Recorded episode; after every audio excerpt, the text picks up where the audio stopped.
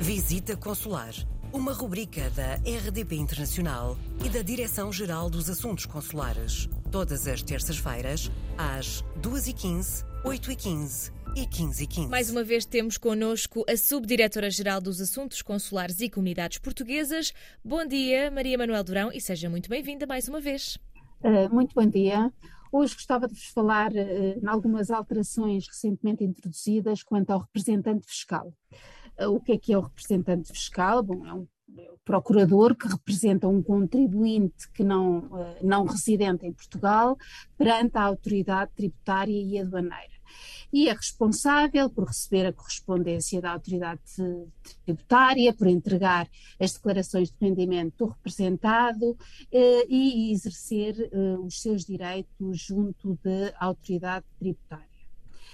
Até agora, a designação de representante fiscal era obrigatória para todos os titulares de número de identificação fiscal que vivem fora da União Europeia e do espaço económico europeu situação com o Brexit passou também a abranger os portugueses que residem no Reino Unido.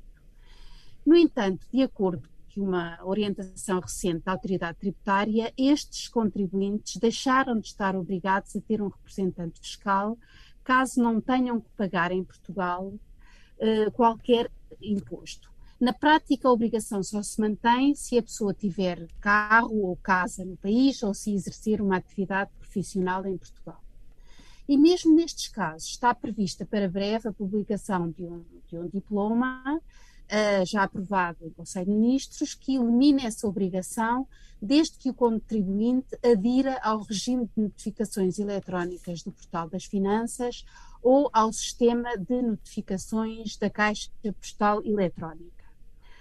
Uh, e como é que, quando e como é que, como é que se faz esta uh, designação de representante fiscal no caso de ser necessário. Em regra, o contribuinte dispõe de 15 dias para nomear o representante fiscal, a contar do evento que levou à alteração do seu estatuto tributário. Excepcionalmente, os portugueses residentes no Reino Unido poderão fazê-lo sem penalizações até ao final deste ano. A nomeação pode ser feita por via digital, no Portal das Finanças, ou no e-balcão, ou presencialmente em qualquer serviço de finanças ou loja de cidadão. É necessário que o representante fiscal aceite expressamente a sua nomeação. Nos casos em que a designação é obrigatória, o incumprimento do dever é punível com uma conta. Além disso, o cidadão fica impedido de exercer os seus direitos junto da administração tributária. Por isso, uh, não hesite, informe-se sobre a sua situação.